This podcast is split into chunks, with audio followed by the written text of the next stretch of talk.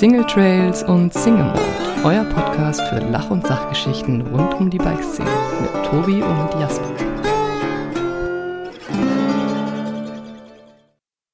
Hallo und herzlich willkommen zu einer neuen Folge von Single Trails und Single Mode. In der letzten Woche habe ich mit Jasper tatsächlich darüber gesprochen, wie es gerade so dem Bikemarkt grundsätzlich geht.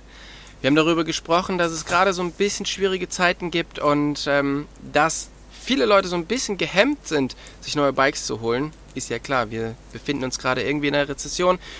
Über Corona haben sich ganz, ganz viele Leute Bikes gekauft und jetzt ist es so ein bisschen schwieriger geworden. Was interessant wird, ist aber tatsächlich der Gebrauchtmarkt. Äh, ja, die ganze Gebrauchtmarktgeschichte. Und witzigerweise hat mich dazu Jonas angeschrieben. Und zwar Jonas von Fried Bike Markt. Und hat mir so seine, sein neues ähm, Gebrauchtrad-Startup vorgestellt. Und deshalb passt es total gut, dass wir heute eine Folge zum Thema Gebrauchtrad und allem drumherum und vor allen Dingen dieser neuen Plattform Fried Bike Markt machen. Und hey, Jonas, vielen, vielen Dank, dass du erstmal dir heute die Zeit nimmst, mit uns diesen Podcast aufzunehmen. Wie geht's dir gerade? Äh, gerne, gerne, gar kein Problem und mir geht's sehr gut und dir? mir geht's auch sehr, sehr gut. Ich sitze in meinem warmen Camper und äh, ja, kann die, den Podcast mit dir beziehungsweise mit euch aufnehmen, weil du bist nicht alleine. Du hast den Volker, deinen Geschäftspartner, noch mitgebracht. Und als ihr mir yes. so ein bisschen die Geschichte erzählt habt, fand ich das extrem interessant. Zum einen, weil das Produkt super cool ist, aber auch irgendwie eure Geschichte und euer äh, Zusammenkommen und auch so ein bisschen eure, eure Unterschiede extrem lustig und spannend sind. Und deshalb, ähm, ja, freue ich mich total, dass wir das heute machen können. Und deshalb auch, ähm, ja, herzlichen Dank, Volker, dass du dir heute die Zeit nimmst, mit uns den Podcast zu machen. Gar kein Problem, ich freue mich ja auch. Ihr sitzt an komplett anderen äh, Orten. Jonas, du bist irgendwo ähm, im Vogtland, oder? Yes, genau, im Vogtland. Und Volker, wo sitzt du gerade? Ich sitze an der Elbe quasi in Hamburg. Okay, aber bist du gebürtiger Hamburger? Nein, nein, nein. Äh, ich komme aus Mönchengladbach. Also ich bin Niederrheiner, aber seit 20 Jahren jetzt hier in Hamburg und so ein bisschen Norddeutscher geworden. Aber im Kern bin ich Niederrheiner. Okay, sehr gut. Und wie, äh, wie ist es für dich so in Hamburg zu wohnen? Als, also ich meine, am im Niederrhein ist man ja doch eher so ein bisschen offen und geht auf die Leute zu und dann zieht man nach Hamburg. Wie ist das so? Ähm, ja, also ich bin in meinem Leben schon ein paar Mal umgezogen in unterschiedliche Großstädte. Ähm, muss allerdings jetzt sagen, warum bin ich jetzt hier seit fast 20 Jahren? Weil es extrem schön ist. Ja. Und ähm, ja, man hat es nicht ganz so einfach mit den ursprünglichen Hamburgern so in Kontakt zu treten. Das ist nicht so wie am Niederrhein, dass man in eine Kneipe geht und dann hat man irgendwie 10, 20 neue Bekannte oder Leute, mit denen man gesprochen hat. Das ist hier ein bisschen kniffliger, aber ähm, trotzdem, man schafft das schon. Ne? Aber wenn man sie hat, dann hat man sie auch, ne? Ja, ich würde jetzt nicht sagen fürs Leben lang, das auch nicht, okay. aber äh, man kommt da schon mit denen hier in Kontakt und die Stadt ist einfach total international. Du findest hier 50 Prozent Zugezogene. Ja. So, also von daher. Alles gut. ich finde es auch total spannend. Ich komme ja auch da aus der, aus der Nähe von Köln und bin dann nach Oberfranken gezogen. Und ich glaube, Oberfranken oh. ist die, äh, die südliche Variante von Hamburg, so vom Gemüt her. Also äh, mhm. ich, ich kann mir das ganz gut vorstellen. Ähm, ja. Ihr beide seid, ähm, habt jetzt diese, diese neue Plattform gegründet, Fried Bike Markt. Und Jonas, yes. wie seid ihr denn auf die Idee gekommen, ähm, überhaupt euch mit diesem ganzen Thema Rad zu beschäftigen? beschäftigen? Seid ihr selber Biker oder Jonas, bist du Biker? Yes, genau. Also ich kann ja mal kurz so ein bisschen von der Pike anfangen und ab dem Zeitpunkt, wo der Volker in mein Leben gekommen ist, äh, äh so, so, so, so äh, emotional wie es klingt, äh, können wir im Endeffekt mal die ganze Story so aufmachen. Also ähm, genau, also ich habe damals mit, ja, keine Ahnung, eigentlich schon, ich bin schon immer Fahrrad gefahren, weil es mir halt schon immer Spaß gemacht hat. Und ähm, ja, dann bin ich halt irgendwann mit meinen Freunden so mit 11, 12, 13 Jahren Fahrrad gefahren und da war natürlich auch das Geld noch nicht so locker wie jetzt, sag ja. ich mal. Ne? Und da hat man halt schon mal eher nach, wenn man was gekauft hat, nach gebrauchten Sachen geschaut. Da gab es aber halt nicht so viele Möglichkeiten. Es gab eBay Kleinanzeigen und da habe ich halt ganz, ganz oft ähm, nach Sachen geschaut. Es gab halt aber keinen Filter. Ich konnte nach Fahrrädern filtern, ich konnte vielleicht mal noch irgendwie nach dem, dem Zustand des Fahrrades filtern, also neu oder gebraucht. Ansonsten gab es halt gar nichts. Und dann gab es halt noch so ein paar, ähm, ja, ich sage jetzt mittlerweile Konkurrenzprodukte zu Fright, aber damals waren es halt ein paar Alternativen für mich, wie auch den IBC-Bike-Markt. Und da habe ich halt damals geschaut. So, mhm. war das halt aber so ein Ding, dadurch, dass ich noch minderjährig gewesen bin, musste ich immer noch meine Eltern fragen, wenn ich das kaufen wollte. Die waren generell nicht so überzeugt davon, relativ viel Geld für, für Fahrräder auszugeben, weil die dachten, ja, hier das ist wieder nur so ein Hobby von dem 13-Jährigen und keine Ahnung was. Ja, das ne? bringt dich doch nicht weiter. Mach doch mal was Vernünftiges. ja. ja, eben. Ja, eben. Genau, und dann kamst du halt nach Hause, hast du irgendwie zum 50. Mal einen Fuß verstaucht, weil du irgendeinen Sprung nicht ganz gecased hast und so. Und das, das waren alles so Sachen, dann wussten, ja, wenn, wenn wir jetzt irgendwas kaufen, ist eh nächste Woche wieder die Felge kaputt und dies, das, jenes. Ne? Und dann habe ich mir halt aber gedacht, okay, ich setze mich über meine Eltern hinweg, ich will mir jetzt irgendwas anderes kaufen. So. Und dann ging es quasi hin und her. Meine Eltern haben gesagt, IBC Bikemarkt darf ich nicht, weil für so einen Käse auf Deutsch gesagt geben wir jetzt keine 5 Euro aus, dass wir da einen Artikel inserieren dürfen oder dass man das nutzen darf. Ich weiß nicht, wie es jetzt ist, aber damals mussten wir immer 5 Euro ausgeben, um den, äh, oder hätte man 5 Euro ausgeben müssen, um den Artikel inserieren zu dürfen, also auch wenn ich selber was verkaufen möchte. Das heißt, für mich blieb immer nur eBay Kleinanzeigen. So. Aber ist denn bei, war es bei dir denn so, dass du einfach die Räder einfach kaputt gemacht hast und deshalb ein neues brauchtest? Oder warst du so an den Bikes interessiert, dass du dich da halt beschäftigt hast und gesagt hast, hey, ich habe jetzt das Bike, aber ich möchte irgendwie noch eine neue Gabel haben oder doch noch genau. dieses Bike, weil das ist irgendwie besser oder es passt gerade besser zu mir. Also hast du öfters deine Räder gewechselt zu der Zeit? Äh, nee, nee, nee, nee, nee. Das ist genau der Punkt, weshalb ich auf die Idee von Fried Bike Mark gekommen bin, weil ich denke, der Großteil, 80, 90 Prozent der gesamten Community, ist nicht der klassische Neuradkäufer, sag ja. ich mal. Ne? Also ich, ich sehe das äh, relativ simpel, genauso bei der Autogeschichte, wenn man was neu kauft, dann hat es direkt einen, ja, einen starken Wert verloren, sage ich mal. Ne? Ja. Und wenn man jetzt im Endeffekt immer wieder die Sachen neu kauft, dann verliert es so viel an Wert, dass ich mir dann mittlerweile halt einfach so denke, da kriege ich zu starke Bauchschmerzen dabei. Deswegen habe ich dann irgendwann gesagt, okay, gut, da hatte ich Jugendweihe gehabt, äh, ich konnte meine Eltern so weit überreden, dass ich mir ein teureres Fahrrad kaufen durfte und habe mir damals eins von Canyon gekauft, ein Fully. So. Und da war ich halt äh, mega stolz drauf und habe mir so gedacht, okay, cool, jetzt habe ich den Canyon Nerf geholt. ähm, mega nice und war auch von meinen Freunden der coolste, sage ich mal, mit dem Fahrrad. So. Mhm. Und ähm, ja, es hat auch mega Spaß gemacht, aber irgendwann, als ich immer mehr in den Fahrradbereich reingekommen bin und auch in Bikeparks als noch relative Newcomer, sage ich mal, viele Leute abgezogen habe, habe ich gemerkt, okay, gut, ich würde halt gerne diesen Rennsektor einsteigen wollen und würde halt mhm. gerne besser Fahrrad fahren wollen. So, und dann habe ich mir halt so gedacht, okay, gut, das Canyon Nerf ist nice für, für Home Trails, aber ich hätte halt noch gerne Bock auf einen Downhill. So. Ja, der und Trend geht auf alle Fälle zum Zweit- oder Drittrad. Ich meine, das ist ja klar. Ja, ja. frag mal die ganzen Fahrradenthusiasten, die haben acht. Also, ja, also. ist so. Ja, eben. Und dann habe ich halt so weiterhin geschaut, weil, wie gesagt, das Thema Neurad war für mich halt damals sowohl finanziell als auch rein logisch überhaupt gar keine Option. Und da habe ich halt wieder geschaut, geschaut, geschaut, geschaut. Und äh, das klingt jetzt erfunden, aber es ist tatsächlich echt. Ähm, es blieb für mich keine Möglichkeit, ein Zweitrad zu kaufen, weil ich das Geld damals einfach nicht hatte. Das heißt, ich musste zwar notgedrungen mein altes Fahrrad verkaufen, das Canyon, so um ja. ein neues Fahrrad holen zu können. Weil ich abwägen musste, will ich jetzt im Bikepark mit einem ich sag mal, einer Mischung aus einem äh, All-Mountain- und Cross-Country-Fahrrad fahren? Oder will ich jetzt lieber nur ein Downhill haben, kann keine Single-Trails mehr so geil fahren, habe vielleicht keine 30 Gänge, sondern vielleicht nur 7 oder 8 oder noch weniger? Ähm, und ja, dann habe ich mich im Endeffekt dazu entschlossen, mein Fahrrad zu verkaufen. Das stand dann einen Monat bei Kleinanzeigen drin, zwei Monate, drei Monate und es hat sich einfach keiner gemeldet, außer ein paar Leute, die mir unter anderem 500 Euro einen Kasten Bier geboten haben wo ich mir gedacht habe, okay, gut, das, ich weiß, dass mein Fahrrad das Scheiß auf die 500 Euro, ich will den Kasten Bier. ja, okay, so weit habe ich da nicht gedacht, aber ja, nee, aber das, das, ist halt so ein Punkt, wo ich mir gedacht habe, das kann halt nicht sein. Ich weiß, mein Fahrrad ist mehr wert. So, ich, ich verscheuere das nicht für 500 Euro auf Deutsch ja. gesagt. So, ne? Und den Kasten Bier kann ich mir auch selber irgendwo zusammenklauen. Also, das wäre jetzt nicht das Problem gewesen.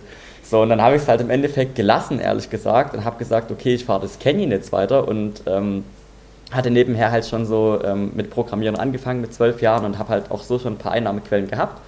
Ähm, und habe gesagt, okay, gut, ich spare jetzt einfach selber auf das andere Fahrrad, koste es, was es wolle, aber dieses Fahrrad werde ich für 500 Euro nicht hergeben. So. Ja. Das Fahrrad habe ich, by the way, immer noch, das Canyon Nerf, und das tut immer noch seinen Zweck. Und yes, und da habe ich mir halt so gedacht, es kann ja nicht sein, dass ich hier irgendwas verkaufen will. Das Fahrrad ist mega geil, all meine Freunde fanden es mega geil. das hat mich immer perfekt durch Bikeparks gebracht. Ich bin damit in Leogang diesen, äh, diesen, äh, diesen Zielsprung auch gesprungen. Das Fahrrad hat alles überlebt, mega geil. Das Fahrrad ist mehr wert, so, aber Ja. es, gibt, es gab keine Plattform. So, und das hat mich die ganze Zeit gewurmt und dadurch, dass ich halt, wie gesagt, noch eine Agentur für App-Entwicklung, Webentwicklung, Marketing und Co. nebenher hatte, ähm, hatte ich halt dann über die Jahre hinweg auch das Know-how, Plattformen entwickeln zu können. So. Ja. Also das, hab ich das, halt- was du jetzt erzählst, ist ja wahrscheinlich nicht ein Einzelfall, sondern es ist ja tatsächlich so, wenn du ein bisschen jünger bist, dann entwickelt sich ja auch so deine ganze Fahrweise und Genau. du kannst ja gar nicht sagen, okay, ich bin jetzt hier äh, Enduro-Fahrer oder ich bin Downhiller, sondern du musst ja alles mal irgendwie ausprobieren. Und das heißt, Genau. ich meine, bei mir war es genauso, ja. Ich habe irgendwie mit einem, ja, so ein damals All-Mountain-Rad oder ein bisschen gröberes äh, Cross-Country-Rad angefangen und habe mir dann irgendwie in so ein Rad eine Doppelbrückengabel reingesteckt, was natürlich überhaupt nicht funktioniert hat eigentlich. Und dann hatte ich irgendwann so ein 200 mm äh, Drop-Bike und dann bin ich irgendwie wieder zurück. Also das ist ja wirklich so diese ganz normale Geschichte des Mountainbikers, dass er sich halt einfach mal überall so ausprobieren will, um rauszufinden, was für eine Art von, von Radfahrer ist es denn. Ne? Volker, wie, Naja. wie, wie war das denn? Wie war das denn bei dir? Also kommst du auch aus dem Bike-Bereich? Also ähm, haben dir deine Eltern auch verboten, ein Rad zu kaufen, und, weil du gestürzt bist? Oder äh, wie, wie kommst du in diesen ganzen Fahrradbereich rein? Ähm, also wie komme ich da rein? Ich muss ja dazu sagen, ich bin jetzt nicht mehr ähm, in der körperlichen Verfassung. Ich bin ja äh, 50, ne? Äh, doppelt, doppelt so alt äh, wie Tobias und noch ein bisschen mehr. Äh, Quatsch, wie, wie Jonas. Ähm, und fast doppelt so alt wie du. Ähm, fast. Und äh, fast. Und wie bin ich da reingekommen? Ja, ich bin in meiner Freizeit, also ich bin quasi ein paar Mal umgezogen, dann in, Hamburg gelandet vor z- rund 20 Jahren und meine Arbeitskollegen waren alle so, äh, wie hieß der Verein RTV äh, ähm, äh, Bad Oldesloe oder so, das, die waren in so einem Rennrad-Freizeit-Hobby-Verein und sind nach Feierabend halt immer Rennrad gefahren. Ja. So, und dann habe ich gedacht, so, okay, ich äh, kam aus Frankfurt, ne, ich so, ja, ich habe ja auch noch so einen Nishiki, so einen alten Hobel da, komm, da fährst du da ein bisschen mit. So, und dann wurde das immer ein bisschen mehr äh, äh, und machte dann auch tierisch Spaß. Na, da habe ich mir ein anderes Rennrad geholt und äh, dann habe ich aber auch gekündigt und habe mich selbstständig gemacht und dann war das auch mit diesem Fahrradfahr-Event nach Feierabend irgendwie vorbei. Weil kein Feierabend mehr. Ähm, ja, genau. Dann gab es erstens keinen Feierabend mehr und komischerweise lösen sich dann ja auch so manche Sachen, äh, wenn man aus einer Firma ausscheidet, irgendwie auf. Ja. das war dann so. Da habe ich gedacht, ja, okay, komm mit dem Rennradfahren hier so. Holst du dir mal bei den schlechten Straßenverhältnissen irgendwie ein Mountainbike, da kannst du wenigstens entspannter dann fahren, so ein bisschen in deiner Freizeit noch. Und äh, das habe ich auch gemacht und dann wollte ich das verkaufen und dann kam ich auch an den ähnlichen Punkt wie, wie Jonas. Äh, ich hatte ein Specialized und habe gedacht, so ja, da kommen dann die Angebote bei eBay Kleinanzeigen, 50 Euro äh, und noch nicht mal ein Kasten Bier, sondern einfach nur 50 Euro. Und das war dann ein riesen Heckmeck hin und her, aber letztendlich, lange Rede, kurzer Sinn, dann hat es hier jemand gekauft für deutlich mehr als 50 Euro. Der Bruder ähm, wohnte hier oben und der Käufer in München und dann haben die das so familiär technisch hat er das dann mit da runtergebracht. Aber da habe ich auch gedacht so, mein Gott, ist das kompliziert. Der will sich ein geiles Fahrrad verkaufen und da hast nur so Typen, die irgendwie kein Ja. Geld haben. Das passt ja irgendwie nicht. Und dann habe ich in meiner, in meinem beruflichen äh, Themenkreis mache ich halt äh, seit zehn Jahren Startups äh, strategische Begleitung und Finanzierung. So, und darüber war ich auch in etlichen Fahrradprojekten drin. Also ich kannte die Szene ganz gut und was geht da gerade ab? Naja, und so bin ich halt in Fahrradthemen drin gewesen, bin selber, ja, auch fahre ich Fahrrad, aber ich bin jetzt kein Downhiller oder so. Ich Ja. habe da nicht euer, euer Level. Aber ich finde Fahrradfahren halt total cool und Spaß, also macht Spaß mit Leuten da ein bisschen um Block zu fahren und sich da ein bisschen zu betteln. Ja. Naja, und das war das dann so ein, ja, weiß nicht, wer das jetzt gesteuert hat, aber dann haben wir uns plötzlich kennengelernt und da habe ich gedacht, genau, das ist eigentlich das Ding, das muss jetzt mal irgendwie auf den Markt. Ja. Ja. So, Ja, von daher, also, und d- dann aber, haben wir das ist, gestartet. aber das ist total spannend, weil du hast ja schon gesagt, ne, du bist 50, kommst aus Hamburg, Mhm. Jonas, du bist 21 und Ja. kommst irgendwie aus dem Vogtland. Also wie kommt man da zusammen? ja, das, war, das war die nächste lustige Sache. Also der, der letzte Schritt von dem Part, wo ich vorhin äh, gesprochen mhm. habe, war, ähm, da war ich dann, ich glaube, 14,5, 15 Jahre sowas um den Dreh. Äh, und da war ich dann halt an dem Punkt angekommen, wo ich Fahrradfahrtechnisch eigentlich ganz gut aufgestellt war, wo ich mich, wie du schon gesagt hast, durch Bikepark-Erfahrungen dahin, äh, darin gesehen habe, dass ich eher der Downhiller bin als der klassische Cross-Country-Fahrer. Also ich finde Kondition geil, aber ich finde es geiler, irgendwie zu springen, sage ich mal, halt schnell das geht zu sein. Mir auch so, ja. ja, ja, ist so. Also ich meine, die Kondition gehört mit dazu. Spätestens einmal, wenn der Lift in Schöneck ausgefallen ist und du stirbst bergauf, das ist äh, kein schönes Gefühl. aber nee, da war halt der Punkt, wo ich mir gesagt habe, okay, gut, ich war nebenher schon selbstständig, weil das ziemlich schnell bei mir losging durch die ganze, durch den IT-Boom habe ich mir gesagt, okay, gut, äh, jetzt einfach mal auf Deutsch gesagt, fuck it, ich ich mache einfach selber eine eigene Plattform. So. Mhm. Und dann habe ich halt so angefangen, so ein bisschen was zu entwickeln, habe so eine kleine Markt, äh, Marktforschung gemacht und Co. Ähm, dann hat sich das auf Das ist halt einfach gezogen. ja auch die klassische Sache, die man so macht, wenn man so 14, 15 ist. Ne? Marktforschung, App entwickeln und Companies gründen. Also klar, ich meine, anders habe ich das auch nicht gemacht. Ich weiß nicht, was die Zuhörer sonst so machen in diesen. Okay, wahrscheinlich ja, kümmern die sich doch mehr um den Kasten Bier. Ja, ja, aber das kann sein. Mich, ja. mich hat es halt schon immer interessiert und das hat sich irgendwie ganz gut ergänzt, weil der Fahrradsektor war halt immer geil, der war nicht so gut bedient und es war für mich halt gerade so als 15-Jähriger eine gute, eine gute Einstiegschance, äh, in den Wachstumsmarkt einzusteigen, den ich gesehen habe, den aber vielleicht andere gerade aus diesem Corporate-Bereich noch nicht gesehen haben, so, weil die Automobilindustrie seit 120 Jahren das ist, worum sich irgendwie gefühlt alles dreht. Mhm. Aber ich bin der Meinung, gerade anhand von, ich, ich denke mal, ich kann es jetzt einfach so nennen, anhand äh, der, der Umsatzsteigerung von Canyon, wo ich mega Fan davon bin, sieht man ja, dass auch im Fahrradsektor solche Dinge oder ähnliche Dinge wie im Automobilbereich gedreht werden können. Und das habe ich damals halt irgendwie schon so, so ein bisschen mit entdeckt und habe gedacht, okay, gut, wenn ich hier irgendwas reißen will, dann im Fahrradbereich. So. Mhm. Dann habe ich so, so ein bisschen rumprobiert halt, ne? wie gesagt, diese Marktstudien und Co. Ähm, ja, dann war es halt so ein Punkt, dass ich das dann mal halt auf den Markt geworfen habe. Damals war das noch keine Marktplatz-App, sondern es war eine App ähnlich wie Strava und Runtastic, also eine Tracking-App, die ich halt für mich selber zum Fahrradfahren genommen habe. Mhm. Habe da halt auch geprüft und habe geschaut und es hat mega gut funktioniert. Ich habe aber schnell gemerkt, ähm, dass ich mit meinem damaligen Know-how bei, bei Strava und vor allem auch mit den finanziellen Gegebenheiten nicht äh, konkurrieren konnte. Ja. War einfach so. Und dann habe ich mir gedacht, okay, gut, ich, wenn ich irgendwann ein Projekt im Fahrradbereich rausbringe, dann wird es auf jeden Fall den Namen Fright behalten und irgendeinen Kürzel. Damals hieß die App Fright Mountainbike, jetzt mittlerweile heißt es Fright Bike Mark. So, mhm. Und dann ging das Ganze immer weiter, immer weiter. Ähm, die Situation mit meinem Fahrrad war ja immer noch der Fall. Ich habe das im Laufe der Zeit immer mal versucht, bei Kleinanzeigen zu verkaufen, aber es hat nie funktioniert. So. Und es kamen immer unrealistische Anfragen rein. Da habe ich mir gesagt, okay, das kann nicht sein, dass ich jetzt hier eine Plattform gründen muss, wo ich gefühlt das erste Mal ähm, die, die Fahrrad-Community vereine, was es halt vorher noch nie gefühlt irgendwo gegeben hat oder in Facebook-Gruppen, aber halt nicht als Plattform, wie man es von allen anderen Bereichen kennt. Mhm. So. Und dann habe ich mir halt einfach gedacht, das war im Ende Mai 2021, okay, gut, wirklich, ich, ich mache es jetzt einfach komplett selbst und bringe jetzt einen Bikemarkt raus. Und war da vollkommen euphorisch von Anfang an dabei bis zum heutigen Tag. Habe damals noch nicht die, die, die Flughöhe ab, abchecken können. Ja. Habe mir so gedacht, das kann ganz geil laufen, aber ich wusste halt gar nicht, wie es läuft. Das war halt eine, eine wirklich klassische Blackbox. So. Dann habe ich das rausgebracht und es kam am, nach ein paar Monaten Entwicklungszeit kam das, äh, was habe ich gesagt, Volker? Ich glaube Ende Oktober 2021, ja. ne? Ja.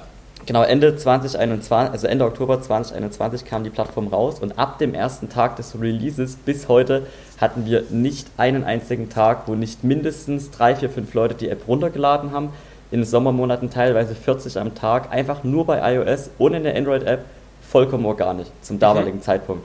Und da habe ich so gemerkt, okay, krass, der Markt ist zu 1000 Prozent da und nicht nur ich habe das Problem erkannt, sondern auch andere. So, und das, das Ding ist, aus technischer Sicht oder aus, aus Nerd-Sicht war ich da nicht mal zufrieden mit der App und habe mir so gedacht, okay, gut, wenn die Leute das schon feiern, was passiert, wenn wir die richtige Version rausknallen? Ja. So.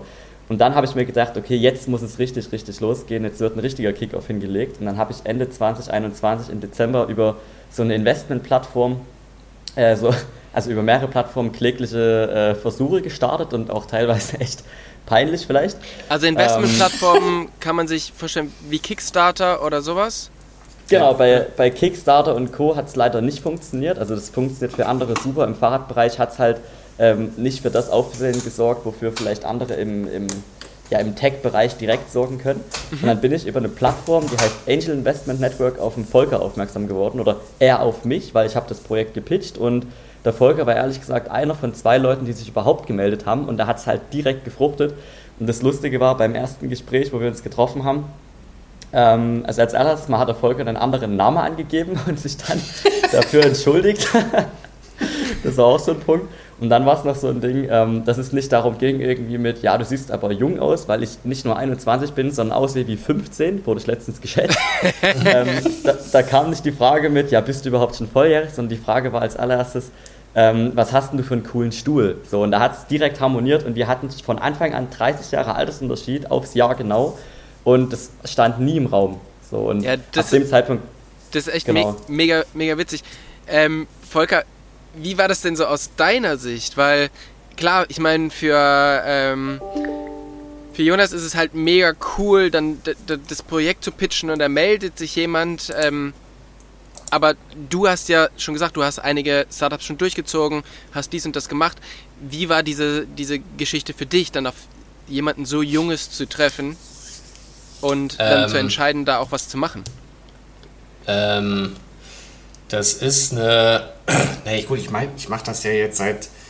Also seit 20 Jahren mache ich Firmenfinanzierung. Ich bin ja gelernter Bankkaufmann in meinem ersten Leben so. Ne? Mhm. Und ähm, seit zehn Jahren finde ich aber Startups spannender und bringe da die Leute, äh, der eine hat Geld, der andere hat Netzwerk, der andere hat die Idee. Also da muss man immer dieses Teambuilding ist ganz wichtig. Und ähm, dann, lernt, dann lernt man automatisch Menschen äh, kennen und schnell, dass man sie irgendwie einschätzen kann. So, und in der Regel ist das auch bei mir so eine Quote. Du hast zehn Gespräche und denkst achtmal, uh, die Zeit hättest du dir sparen können. Egal, ob jetzt quasi die PowerPoint-Präsentation super ist und so, also da kommt im Gespräch raus, ja, da fehlt halt, also mit PowerPoint kann man irgendwie auch schreiben lassen. Mhm. Aber dann, äh, du brauchst immer eine gewisse Persönlichkeit dazu, um irgendwas äh, also glaubhaft rüberzubringen. Und bei vielen, die sind halt noch nicht so wirklich an diesem Punkt. Meinen aber, weil die besten Kumpels gesagt haben, ey, du bist total fit, du wirst so Milliardär oder was. Also die werden ja durch Friends and Family anders gebrieft und ja. glauben es dann auch und kriegen ja keine ehrliche Feedbackrunde mal so nach dem Motto, hör mal, geh nach Hause, lass das am besten sein. Dein Projekt habe ich schon vor drei Jahren dreimal auf dem Tisch gehabt. Irgendwie, das ist alter Kaffee, das braucht kein Mensch. Mhm. Da sind die Risiken für die Chancen viel zu hoch. Und beim Jonas war das halt so, da habe ich halt von Anfang an gemerkt, so, hä? Also der ist ja anders drauf. Ne? Mhm. Alleine durch die Tatsache, Unternehmer, familiär, also familiärer Background, Unternehmertum und so, das merkst du halt, wenn einer nicht aus einer Beamtenfamilie kommt, dann tickt der schon mal anders, der hat ein anderes Setup. Also jetzt nichts gegen Beamtenhaushalte. Ja, ich glaube, es kann sich jeder aber, vorstellen, was du meinst. Ne? So, also die, die, Leute sind anders gebrieft, die kennen Höhen und Tiefen der Eltern, so nach dem Motto. Und ähm, ja, also Jonas wusste halt auch direkt genau, äh, ich habe das schon mal alles gemacht in einem Low-Budget-Ansatz. Das finde ich immer cool, wenn die Leute nicht erst irgendwie 100 Millionen einsammeln, um den ersten Schritt zu tun, sondern nee, ich mache jetzt erstmal ja. und dann gucken wir mal, wie wir es schön machen. Proof of Concept war in geringem Rahmen ja auch gegeben. Und dann war ich ja, also das Thema Rad und so, das interessiert mich. Mhm. Äh, ich kenne die Stories von mobile.de und also diese Geschäftsmodelle an sich gibt es ja schon in anderen Bereichen. Und dann habe ich gesagt, ja stimmt, also in, den, in dem Fahrradthema äh, gibt es das nicht. Und weil ich halt auch weiß, dass da in der Zukunft, das ist ja alles gedanklich irgendwie vor einem Jahr und ein paar Monaten passiert, mhm. habe ich gesagt, es kommt der Punkt, wo Druck im Fahrradmarkt sein wird, weil da kommen die ganzen Leasingrückläufer, da kommen die Händler, die haben aber, also die haben auch Druck auf der Pipeline, um ihre ganzen Dinger wegzukriegen, mhm. nach dem quasi Lieferstau in Corona-Zeiten. Ähm, und das äh, haben wir uns dann, haben wir uns die Karten gelegt, waren beide der Meinung, ja, also wir müssen dann fertig sein, wenn der Markt so weit ist. Und äh, dann haben wir wöchentliche Meetings gemacht und ich habe, also das mache ich dann immer, ne, dass ich dann sage, okay, äh, wir treffen uns jede Woche donnerstags von 10 bis 12 und jeder macht sein Ding.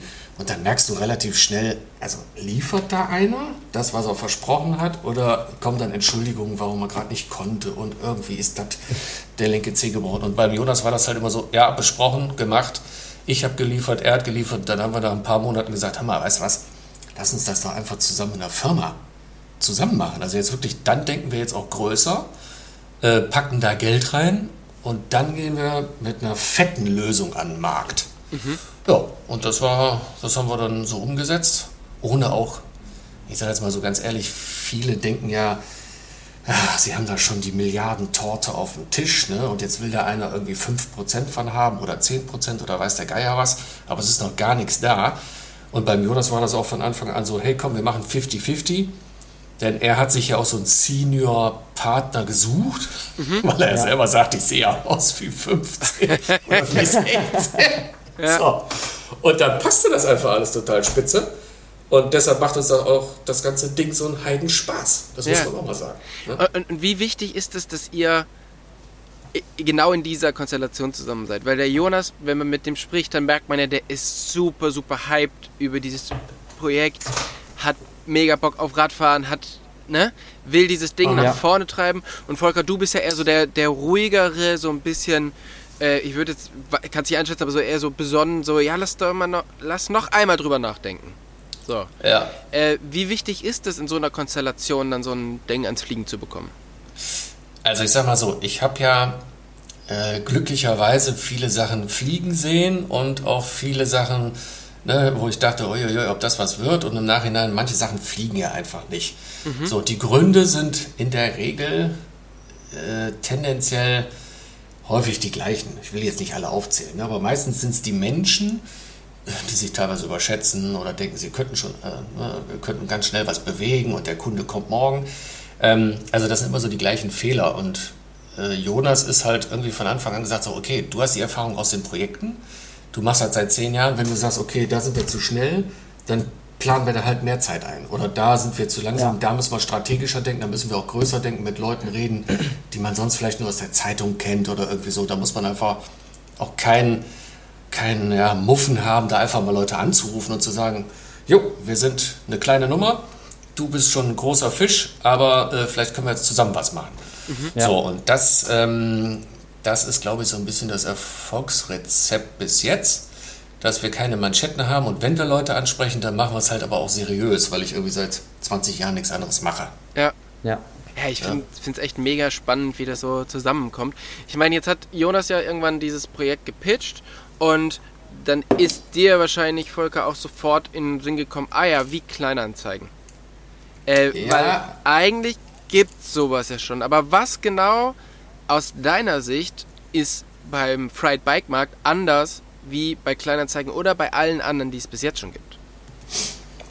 Also sagen wir mal so, ähm, also dieses eBay Kleinanzeigen, das finde ich, das ist ein, ja, das ist jetzt noch der Platzhirsch, ne? So, aber die Tendenz geht ja zu diesem Community Building, also Nachbarn.de, die leihen sich die Sachen, also es werden ja also auch große Plattformen, aber mit einer größeren Spezialisierung, wie zum Beispiel mobile.de, autoscout.de.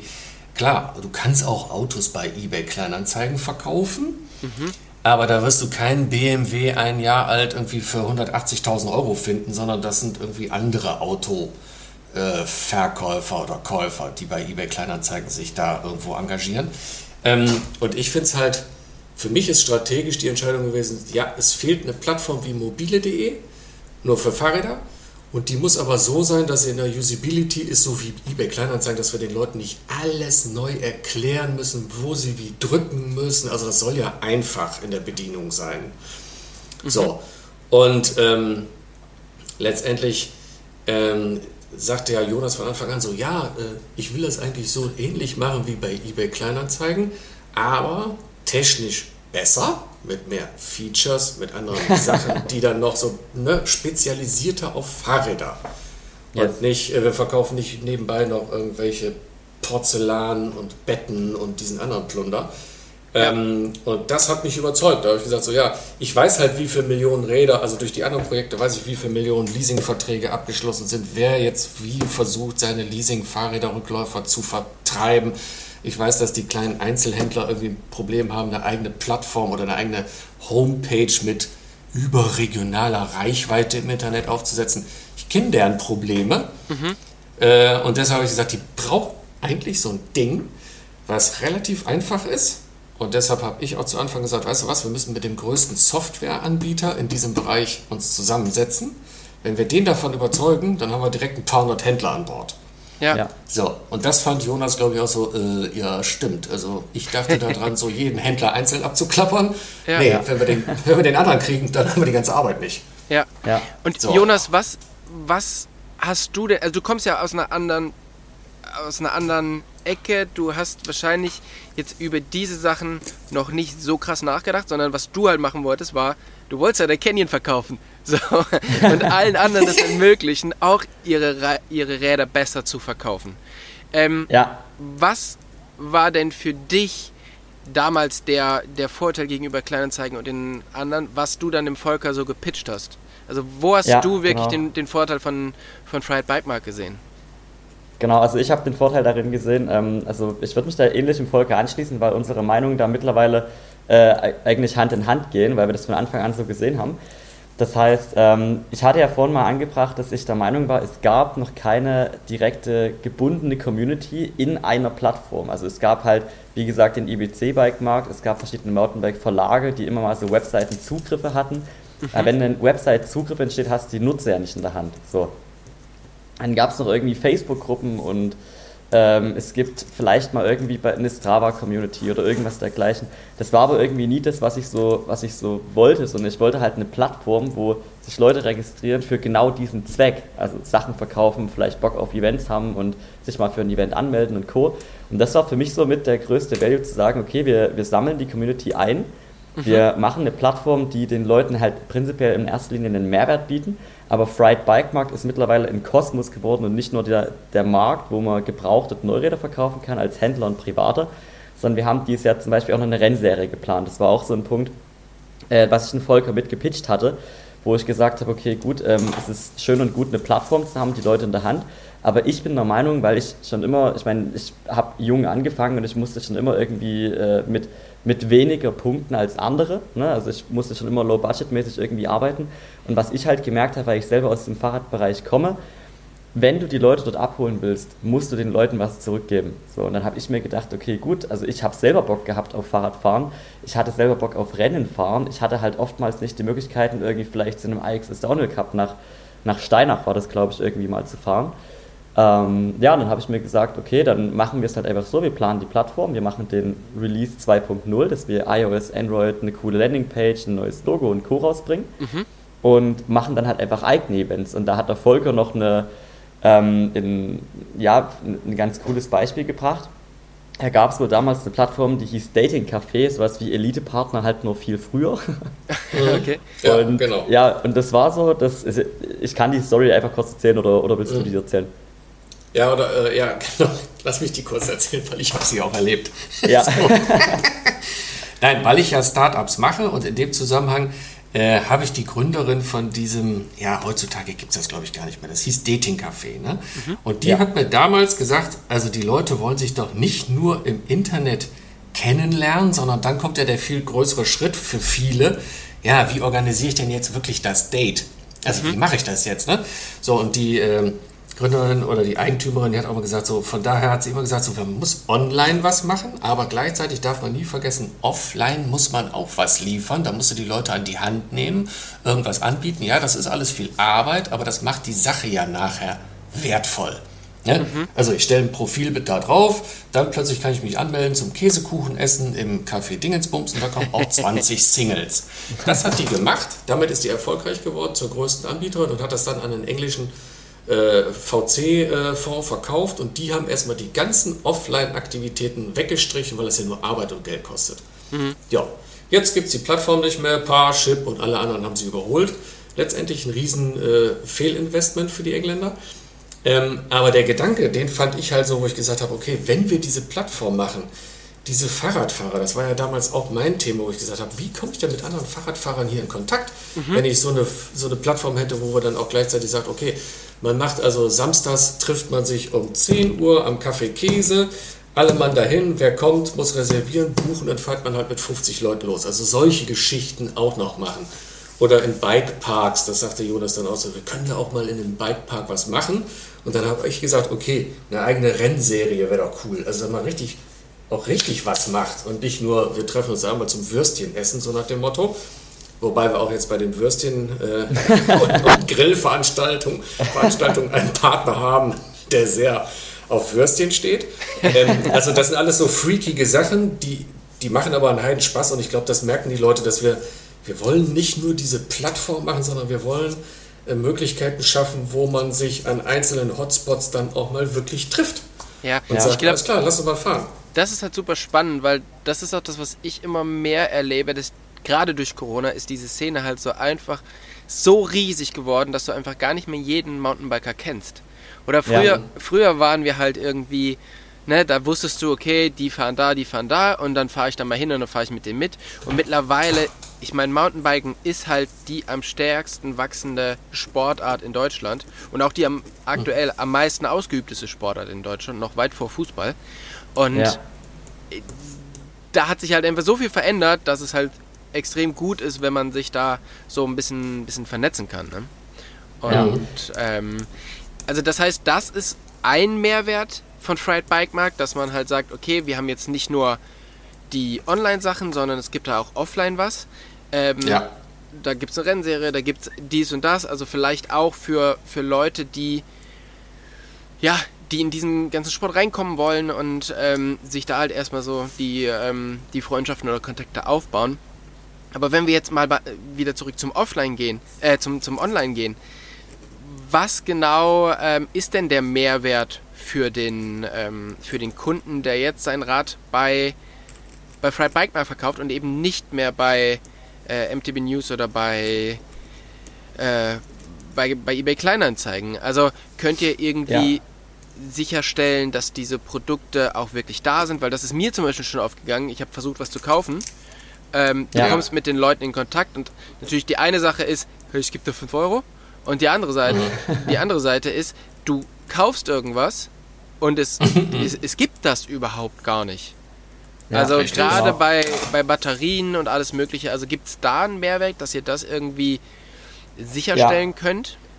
Genau, genau. Also ich würde jetzt einfach mal das Ganze aus technischer Sicht äh, durchleuchten, beziehungsweise mal ähm, den Bogen ein bisschen größer spannen, weil wir haben uns da auch Gedanken drüber gemacht, weil das somit die größte Challenge gewesen ist. Ne? Mhm. Ähm, genau, also ich, ich muss noch mal kurz mit einhaken. Also wo der, wo der Volker mir persönlich noch den größten Mehrwert mitgegeben hat, äh, war, ich hatte das technische Know-how und wusste, okay, gut, wir müssen die Plattform so und so aufmachen. So. Ähm, ich habe auch schon immer groß gedacht, vielleicht auch größer als andere, damals noch 19-Jährige, 20-Jährige aber der Volker hat halt noch die erstens Lebenserfahrung mitgehabt und zweitens dieses krasse Startup-Know-how. So. Und äh, wie der Volker das schon gesagt hat, ich dachte halt, wir könnten jeden einzelnen Händler abgrasen. Ähm, aber nee, wir gehen an den größten Softwareanbieter, da müssen wir nicht alle Händler abgrasen, weil das hat schon mal jemand für uns gemacht. So. Mhm. Und das war so ein Punkt, wo wir gesagt haben, okay, wenn wir das machen und gewährleisten wollen, dass dort nur realistische Artikel drauf sind, ne, dann wie machen wir das am besten so? Und wie bekommen wir auch das Ding so schnell auf die Strecke, dass da auch viele Artikel reinkommen? Dass wir nicht nur auf private Händler, äh, auf private ähm, Anbieter hoffen müssen, sondern wie bekommen wir vielleicht auch Businesskunden auf die Plattform, die auch jetzt aufgrund der Marktsituation merken, okay, gut, ähm, hier herrscht Handlungsbedarf. So, ja. ne? Und da haben wir auch schon viel, viel Feedback bekommen. Ist so. So, weil die haben jetzt in der Corona-Zeit immer gekauft, gekauft, gekauft, weil jedes Fahrrad nach fünf Minuten auf Deutsch gesagt weg war. Jetzt stehen die mit 100 Fahrrädern rum und kriegen es nicht mehr weg. So ganz ja. drastisch ausgedrückt. So, und da haben wir gesagt, okay, gut, äh, wir, ich mache das ganze Marketing in dem, äh, in dem Social Media Marketing Bereich, Online Marketing Bereich, wir machen Bikepark Events. Der Volker hat aber noch den Ausblick gegeben mit, äh, mit dem größten Softwareanbieter ähm, mit denen wir jetzt kooperieren und für die haben wir eine Schnittstelle geschaffen. Das heißt, wir, wir schaffen uns durch den Händlerbereich den Trust, wenn die Artikel hochladen, sind es zu 1000 Prozent also echte Artikel, so, ne? Und die Artikel gibt es auch, weil auch da ist wieder der Punkt, wie es der Volker gesagt hat, ähm, wenn jetzt ein Fahrradhändler XY bei uns hier in meiner Heimatstadt ein Fahrrad rumstehen hat, und ich kenne das selber, ich brauche jetzt keine Namen nennen, aber das Fahrrad steht immer noch da, seit ich damals angefangen habe. So. Und das ist so ein Punkt, wenn dieses Fahrrad allein einfach bei Fried Bike Markt angeboten werden würde, haben alle Leute in Deutschland, Österreich und der Schweiz die Chance, das Fahrrad zu sehen. Und es gibt immer Leute, die nicht, äh, keine Ahnung, 5000 Euro für ein neues Giant Trunks haben oder sowas, äh, oder irgendein Giant Glory, sondern die finden das Fahrrad, kaufen das, weil sie vielleicht Einsteiger sind. So. Mhm. Und Das heißt, jeder Händler bekommt einerseits bei uns die Chance, seine Artikel überregional und kostengünstig anbieten zu können und jeder private Kunde bekommt die Möglichkeit, die kostenlos anzubieten. So. Und wir haben uns halt gedacht, okay, wie schaffen wir das, dass wir diesen Businesskunden- und Privatkundenbereich vereinen und das Ganze mit so viel Trust hinterlegen, dass die, äh, also mit so viel Vertrauen hinterlegen, dass die Leute ähm, sich nicht scheuen müssen, auf unsere Plattform zu kommen. So.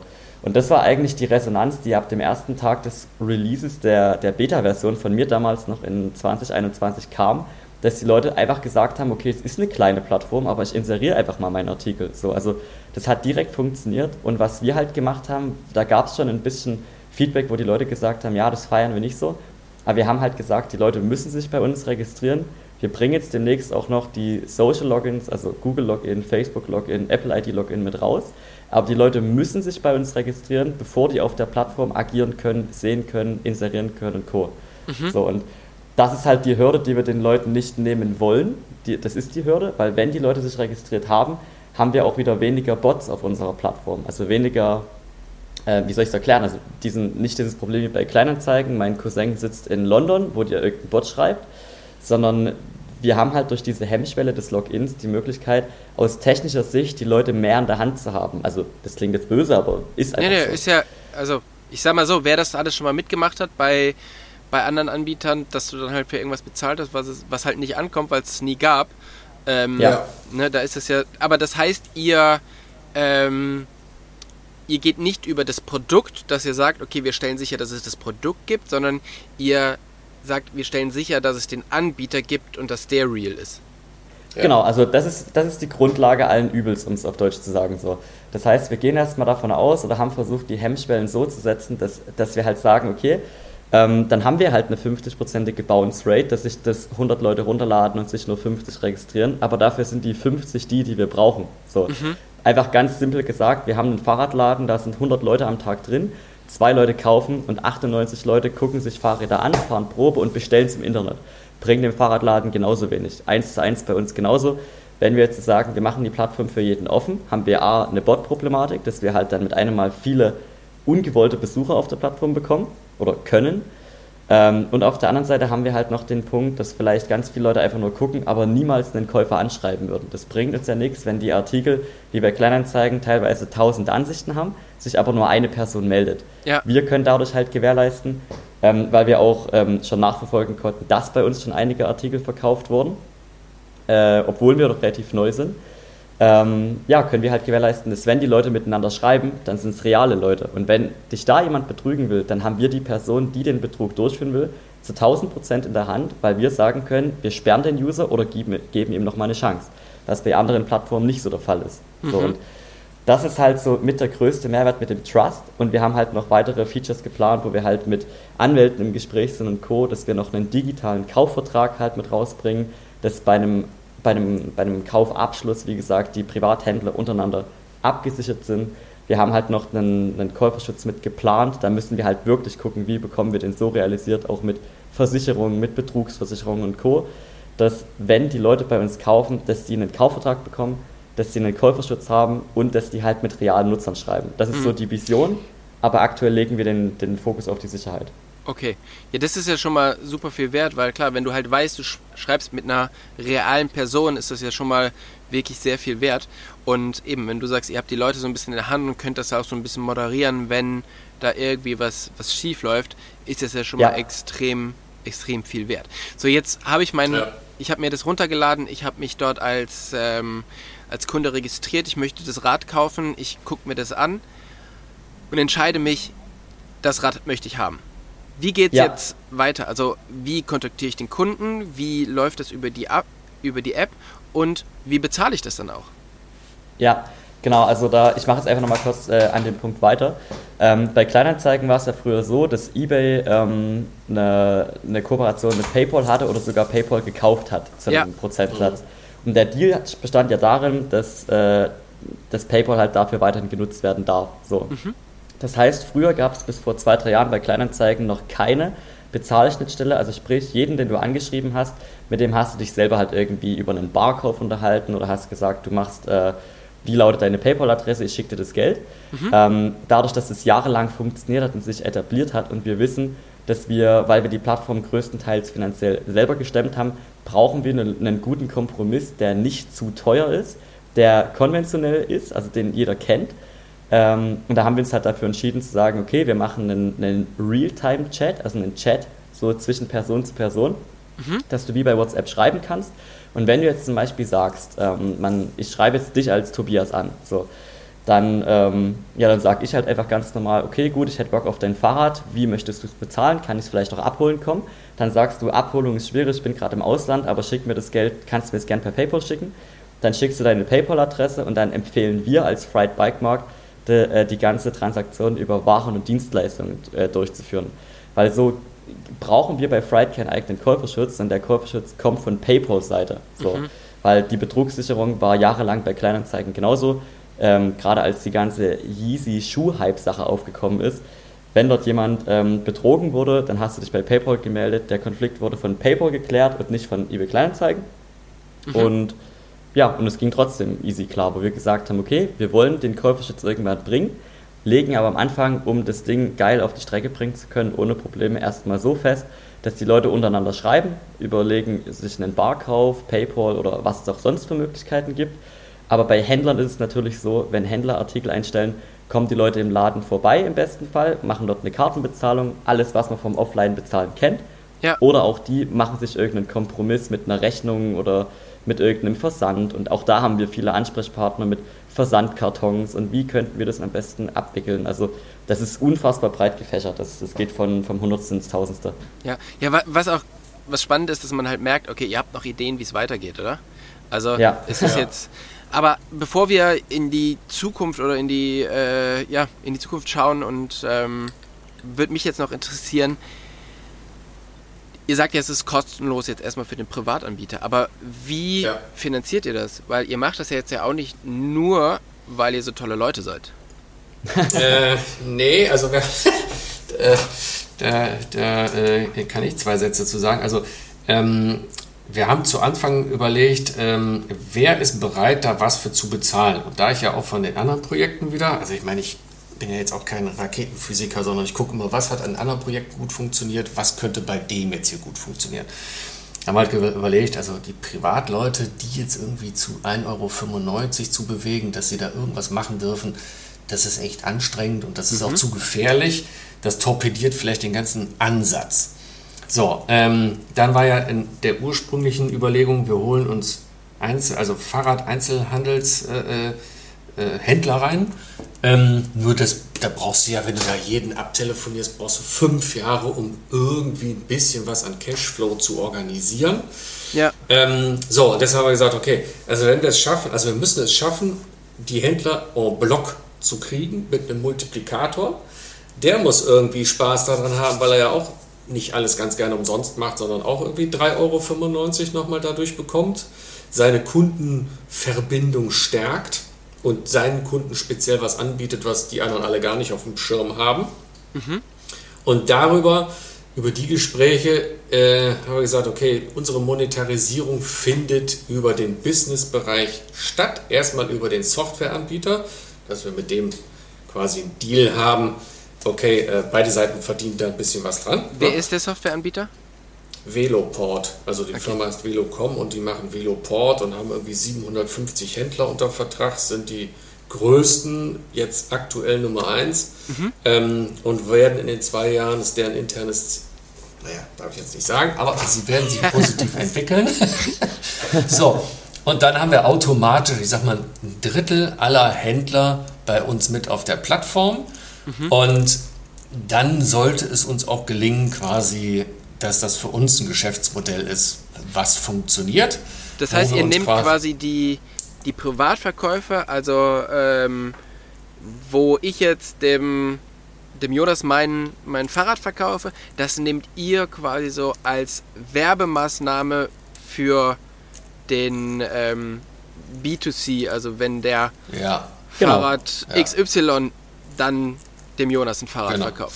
Ja, also wir okay. tracken natürlich auch, wenn du jetzt als Privatmensch dich registrierst und da jeden Monat irgendwie 100 Fahrräder reinstellst, ähm, dann wundern wir uns natürlich schon so ein bisschen äh, und würden mal mit dir Kontakt aufnehmen. Aber äh, solange du privat als Privater dich verhältst, dann soll das für die Leute einfach alles kosten, kostenfrei bleiben. Okay. Ja, ist ja einfach Ähm, spannend zu wissen, oder? Weil man sich immer so denkt, Ja. okay, ja, krass, wie, wie finanziert sich denn sowas? Aber wenn man das dann Mhm. halt mal so erklärt bekommt, dann ist es natürlich klar. Also ich meine, ihr könnt ja nur, oder die Händler können ja nur an Kunden verkaufen, wenn es Kunden gibt. Und die Kunden Ja. bekommst Ja. du vor allen Dingen darüber, dass es halt erstmal ein, äh, über diese, du kannst dein Fahrrad hier verkaufen, Schiene. Also das Ja. ist. Ich meine, was natürlich bei anderen Modellen ja auch immer der Fall ist, wenn du dann mit Klarna zusammenarbeitest oder mit irgendwelchen dieser Zahlungsdienstanbieter ähm, und du integrierst das bei dir, dann gehst du natürlich zu denen hin und sagst, hör mal, alles, was über meine Plattform kommt, da wollen wir aber jetzt irgendwie nochmal ein Kickback haben. Ne? Ja. Ähm, so, und das sagen wir ganz klar, äh, nee, das wollen wir nicht, denn das ist uns, das ist irgendwie auch ein bisschen zweizüngig, sage ich, ne? also du kannst ja nicht das eine sagen, das andere tun, sondern bei uns bleibt das so für den privaten Menschen, das ist for free, da verdienen wir nichts dran, sondern wir müssen es auf der anderen Ecke machen und was dran verdienen. Und wo wir natürlich, was wir nicht kostenfrei anbieten werden, sind so nach dem Motto unsere Merchandising-Artikel, ne? also oder, Ja, ja. oder Bikepark-Aktivitäten, die müssen sich natürlich auch irgendwie rechnen. Ähm, denn wir sind ja ein Start-up und sind noch nicht eBay Kleinanzeigen mit riesen Budgets. Also Ja. Das äh, muss man ja dazu sagen. Ne? Ja.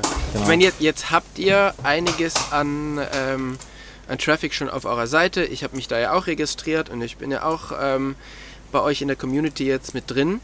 Ähm, und man sieht ja, dass da schon einiges, äh, einiges los ist, aber trotzdem ist ja diese Nummer, um Geld zu verdienen, aktuell noch nicht so hoch, aber die Ausgaben natürlich schon. Ähm, Ja. wie, Ja. wie finanziert ihr das? Also hat der Jonas da dann jetzt doch irgendwie seinen, seine Tasche aufgemacht und da mal ein paar bisschen Kohle auf den Tisch gelegt oder, oder wie, wie finanziert man das? Und wie, wie viel Geld braucht man so, um so eine App zum Laufen zu bekommen oder so eine Plattform zum Laufen zu bekommen? Also wenn du so ein Projekt machst, dann hört sich jetzt, also da bist du immer irgendwo im sechsstelligen Bereich, äh, 250.000 Euro aufwärts, musst du einfach mal kalkulieren. Ähm, so, und äh, wir haben von Anfang an gesagt, wir starten das Ding, wenn wir beide bereit sind, quasi von unserem Ersparten das nötige Geld da rein zu tun, um das ans Fliegen. Also es bringt ja nichts, wenn du sagst, okay, jeder gibt irgendwie 3,95 Euro und dann müssen wir morgen einen Investor suchen und übermorgen, übermorgen sind wir wieder pleite, Ja. weil wir keinen gefunden haben. Sondern du baust ja auch, ich sag mal, Vertrauen auf, indem du sagst, ja, das ist auch unser Geld, das haben wir da reingesteckt. Und wir wollen jetzt nicht nur Other People's Money nehmen, um das irgendwie in unser Projekt zu nehmen und dann äh, ohne Risiko einfach zu verblasen und dann gucken wir mal, ob was da rauskommt. Sondern wir haben gesagt, also wenn wir starten, brauchen wir so und so viel. Wir müssen es äh, kostentechnisch natürlich bootstrappen. Ähm, äh, aber zur Not, wir müssen ja alle anderen Dienstleister auch bezahlen. Also ich meine, ne, also jeder muss, kriegst, kriegst du von allen Ecken kriegst du irgendwie Rechnungen. Ja. Das haben, haben wir durchkalkuliert, haben gesagt, okay, wir kriegen das alles hin aus unseren eigenen Mitteln. Und jetzt sind wir gerade auch an dem Punkt, wo wir gesagt haben, jo, jetzt sind wir, wir haben jetzt erstmal alles geliefert, äh, wir haben den ganzen Plan stehen. Jetzt führen wir gerade Gespräche äh, zum Thema, wer wird jetzt unser dritter Gesellschafter? Ne, das läuft, also da gucken wir natürlich auch so ein bisschen, also wer hat denn Lust auf Fahrradfahren? Also wir wollen jetzt keinen aus der Automobilszene bei uns plötzlich mit am Tisch haben, der dann da irgendwie, das, der passt irgendwie nicht. So, also gucken wir jetzt mit Leuten, die Bock auf Fahrradfahren haben, für die das strategisch sinnvoll ist, sich da irgendwie quasi zu beteiligen, sich langfristig da eine, eine, ja, eine strategische Partnerschaft aufzubauen und äh, um dann auch in gewisser Sicherheit zu sagen, okay, die nächsten äh, 18 Monate sind auch durchfinanziert und dann brauchen wir echt keinen mehr. Ja. Ne? Also dann nicht wie, wie so ein anderes Startup, dann machen wir die erste Runde, dann kommt die zweite Runde, dann kommt die dritte Runde, dann sammeln wir nochmal 50 Millionen ein und nachher haben die Gesellschafter jeder noch 2%. Ja. Das, das haben wir von Anfang an gesagt, da haben wir keinen Bock drauf. Und dann müssen wir halt das irgendwie anders aufziehen.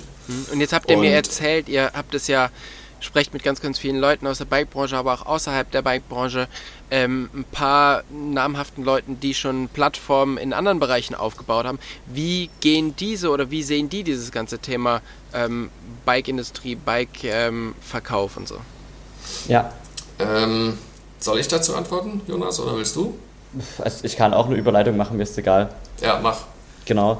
Ähm, ja, also was, was ich ja vorhin schon mit gesagt habe, der Volker hat mir auf jeden Fall immer ganz gut eine, äh, noch eine Vision mehr gegeben, als ich vielleicht im Kopf hatte. Oder ich hatte eine Vision, aber er hatte mir relativ schnell mal gezeigt, okay, wie kommen wir dort relativ schnell hin? Vielleicht auch mit einem ganz anderen Ansatz. So, und was äh, der Volker sehr, sehr gut kann und wo man auch merkt, dass da sein äh, Know-how definitiv liegt, ist, ähm, einfach mal wirklich zu machen. Ich bin auch aus technischer Sicht, sag's mal, ein Macher und mache halt einfach mal, deswegen habe ich die Plattform auch einfach gemacht, gegen, mhm.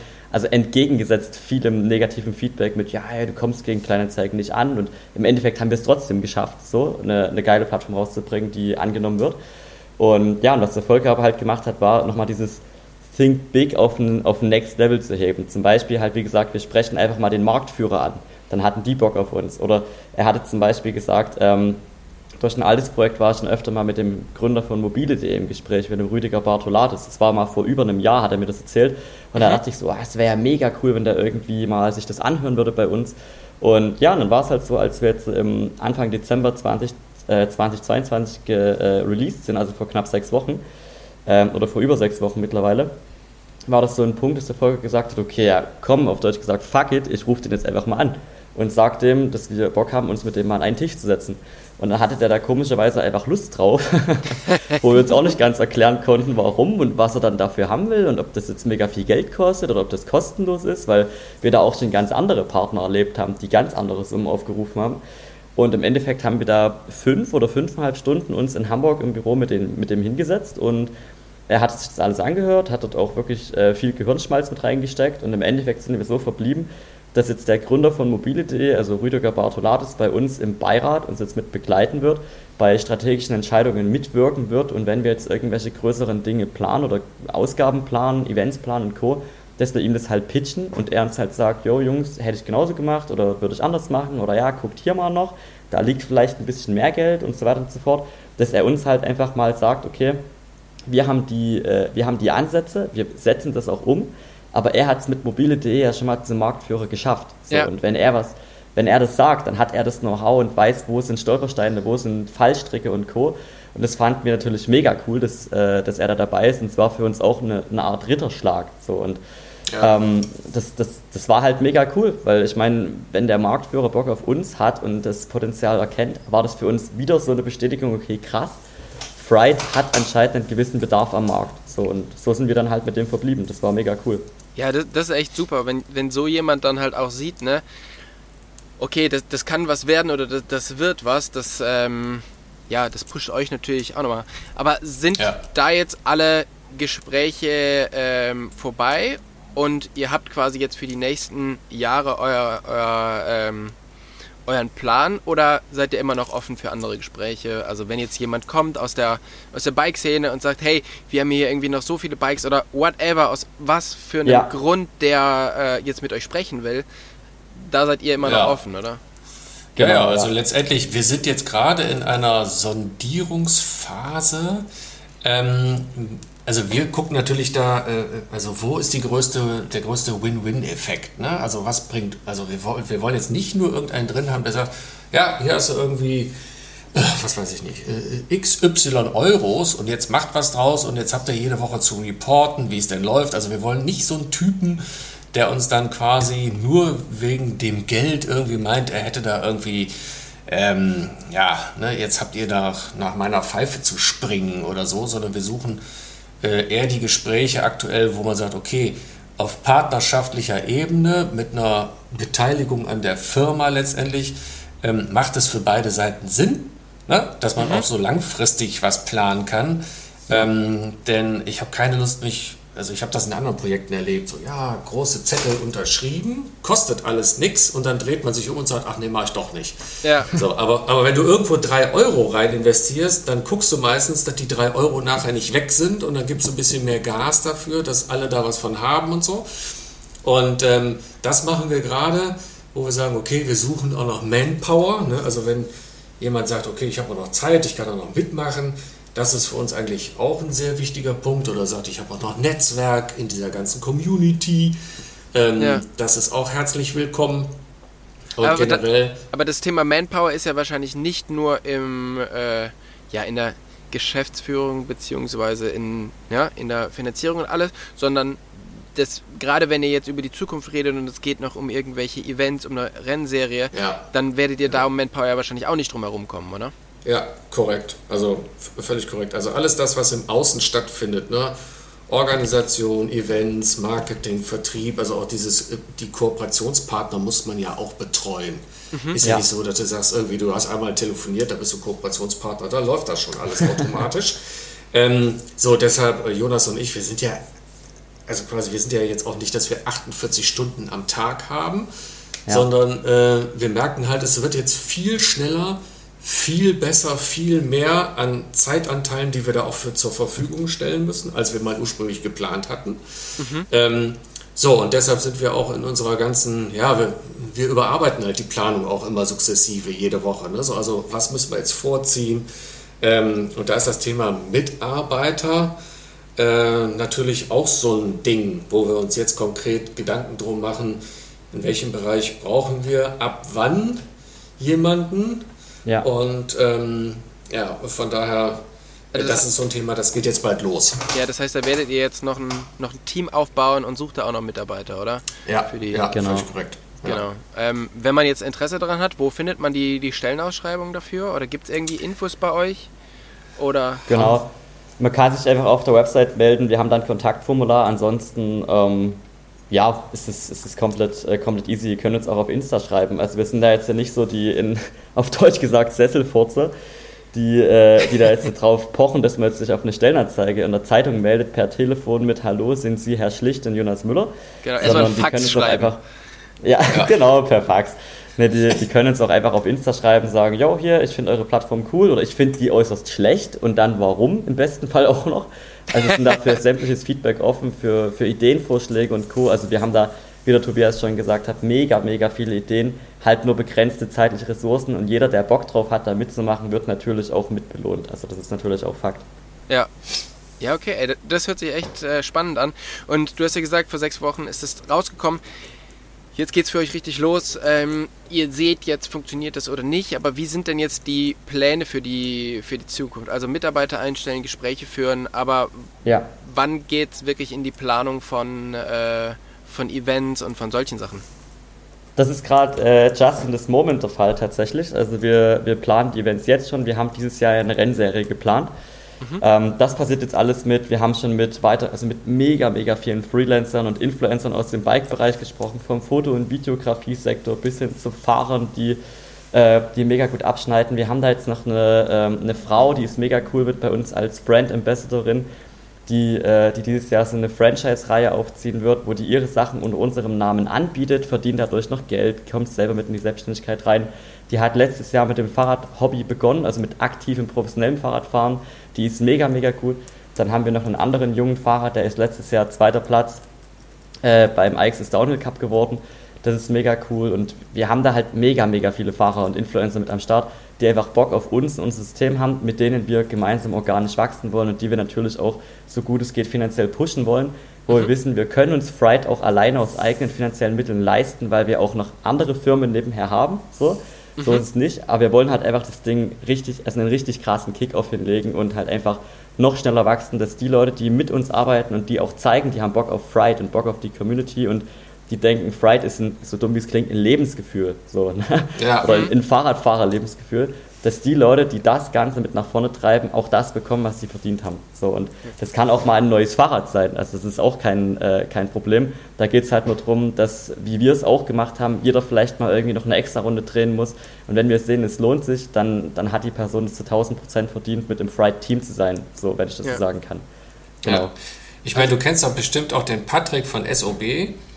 Ähm, der, äh, der ist ja auch quasi vom Mindset so wie wir. Ne? Also jetzt äh, keine Krawattenträger, sondern irgendwie, wir machen jetzt mal. Ja, Und ähm, das hat uns halt auch überzeugt. Und mit ihm werden wir jetzt zusammen auch eine Bekleidungslinie entwerfen äh, und äh, möglicherweise dieses Jahr dann auch zur Saison noch auf den Markt bringen. Ähm, und auch äh, Veranstaltungen, wo er seine Community mit reinbringt, weil er, weil er halt sagt, okay, ihr seid ja nicht nur die Plattform, sondern ihr habt auch noch coole Sachen vor, also für die Fahrradfahrer an sich. Und ähm, das gibt, das gipfelt dann so in so Exzessen. Sage ich jetzt mal gerade. Der Patrick ist ja Metwurst-Spezialist. Und die Sons of Battery-Leute sind ja, ne, bei denen ist so die Metwurst irgendwie ganz schick. Und jetzt haben wir uns schon überlegt, okay, wenn wir dann im Bikepark sind, da gibt es natürlich auch einen Stand, wo, wo Jonas durch seine Connections quasi eine Fried Sons of Battery Metwurst äh, präsentiert. Also solche Blödel-Sachen, sage ich jetzt mal so. Solche freakigen, ja. wo du, wo du nichts dran verdienst, wo du einfach nur eine Menge Spaß hast. Äh, was für alle einfach cool ist. Wir haben demnächst unsere eigene Metwurst am Start und Currywurst. So, dann, dann, dann, dann hauen wir halt noch ein paar, paar Würste raus für alle, die, die da sind. Also das heißt, ihr habt insgesamt sehr, sehr viele Ideen und ähm, habt richtig Bock, das merkt man. Ja, und äh, ja.